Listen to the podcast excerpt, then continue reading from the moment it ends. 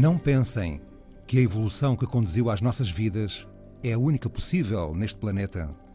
A frase é de Karel Čapek, escritor checo nascido exatamente há 130 anos, no dia 9 de janeiro de 1890.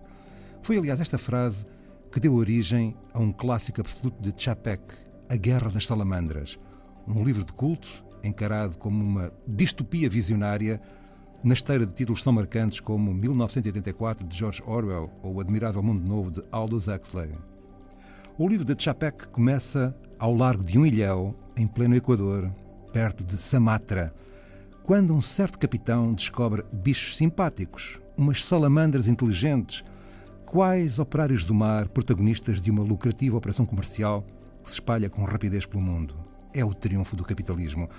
Nem o tal capitão, nem o único humano que vive no ilhéu de Tanamassa, um mestiço saído de uma união entre uma cubana e um português, nem um nem outro podiam imaginar o rápido desenvolvimento das salamandras, cobaias da ciência ou atrações de jardins zoológicos. O livro, publicado em 1936, já em plena ascensão do pesadelo do nazismo, coloca as salamandras como vítimas de bem-intencionadas comissões para o estudo da questão salamandrina e de certos defensores do comunismo à escala global.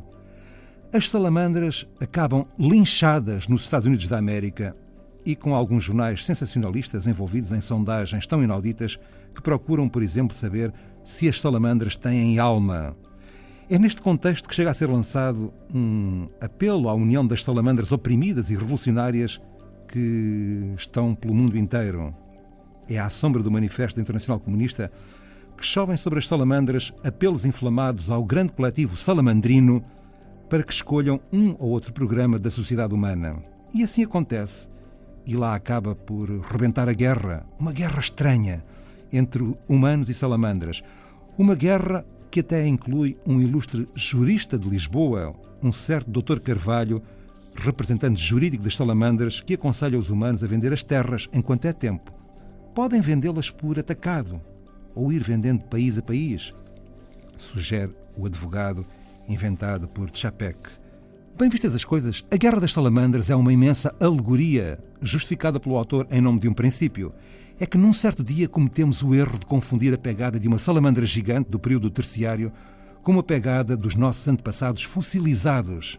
Assim, entre todos os animais, as salamandras têm o singular direito de subir ao palco e representar um papel à nossa imagem foi o pretexto para Chapek equacionar os assuntos e as inquietações dos humanos numa altura de grandes convulsões. Fosse em 1936 ou agora em 2020, o problema continua a ser, ao fim e ao cabo, praticamente o mesmo: interrogar a essência do humano e não permitir que uma loucura abissal, detectada aliás na expressão de Thomas Mann, que essa loucura afunde as democracias que podem ser engolidas por um imenso burburinho que faz lembrar a subida das águas. Uma vénia, pois, das muitas que devemos a um gênio da literatura checa, Karel Čapek, talvez o escritor checo mais importante depois de Kafka, do princípio do século XX, numa tradução primorosa de Luchmir Narodil para a editora Antígona, que em 2018 editou um dos livros do século XX, A Guerra das Salamandras. Já agora, o chefe das salamandras, o ditador, é afinal um humano, o Gengiscão das Salamandras, destruidor de continentes, na Baía do Tigre, não longe da antiga Bagdá, estala ao verniz e rebenta a tal guerra estranha, a tal guerra de salamandras contra salamandras, em nome da cultura e da justiça.